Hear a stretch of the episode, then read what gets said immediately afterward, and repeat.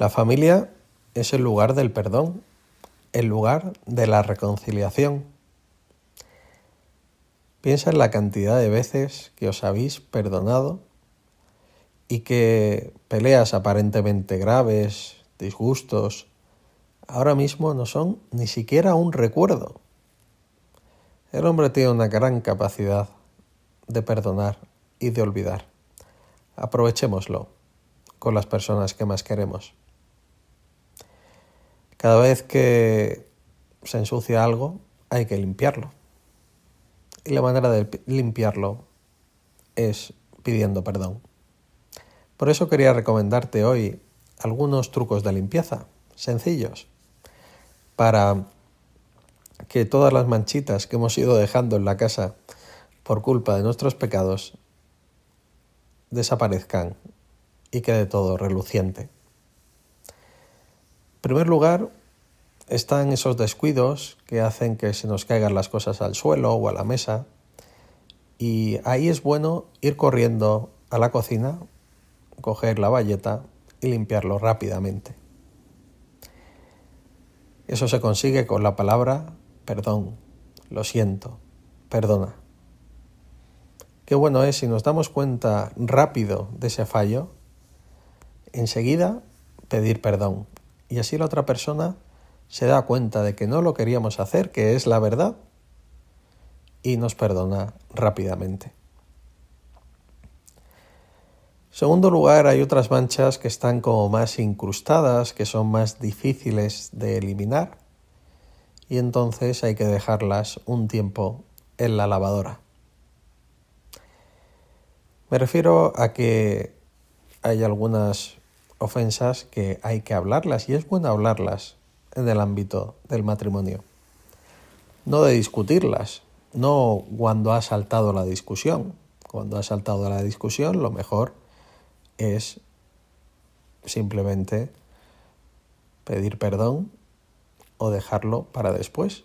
Y cuando ya estéis más tranquilos, cuando sea el momento adecuado, decirle, mira, lo del otro día ¿Qué opinas? ¿Qué podemos hacer? ¿Qué crees que puedo hacer?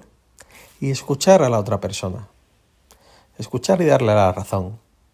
Porque en la gran mayoría de lo que yo de la que él va a decir o ella va a decir, estáis de acuerdo perfectamente. Qué bueno es hablar las cosas. Así la familia crece. Cuando los problemas se hablan, se cede se reconcilian y se vuelve a empezar.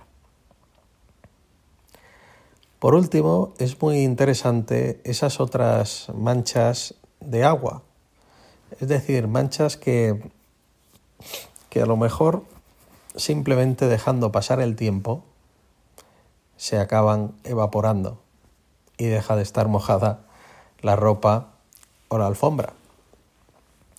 Entonces lo que hay que hacer es abrir las ventanas, o subir la calefacción. Me refiero a que hay fallos del día a día que a lo mejor no hemos pedido perdón enseguida o tampoco vamos a estar todo el día hablando de errores pasados o pidiendo perdón continuamente. Pero lo que sí podemos hacer es hacer algún favor, darle las gracias, decir algún comentario agradable, del tipo qué elegante estás, qué bien has hecho esto, cómo me gusta que hagas esto. Y la otra persona se da cuenta, se da cuenta de que, de que estás en la vía de la reconciliación, de que estás intentando compensar ese fallo que tuviste ayer o antes de ayer.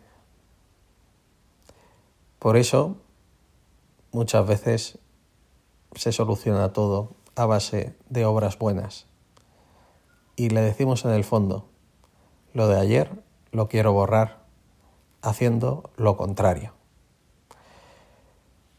Pues aprovechemos, decía un famoso torero que lo mejor en la relación con su mujer eran las reconciliaciones y lo mejor de la familia precisamente es ese empezar de nuevo. Decía San Pablo, que el sol no se ponga en vuestro enojo, Y esto se cuenta siempre en los cursillos prematrimoniales y les gusta mucho a los matrimonios porque les parece un consejo acertadísimo. No irse a la cama nunca enfadados. Decía una joven pareja que se acababa de casar como había veces que le costaba muchísimo reconciliarse y entonces lo que se le ocurría a uno de los dos es eh, sacar un poco, cuando estaban en la cama, sacar un poco la manita, la otra persona le cogía la mano y entonces se decían de esa manera, queremos estar mejor, queremos reconciliarnos, no merece la pena enfadarse por tonterías. Nuestro amor es algo muchísimo más grande. Pues que disfrutemos en el ámbito de la familia de esa maravilla que es el perdón.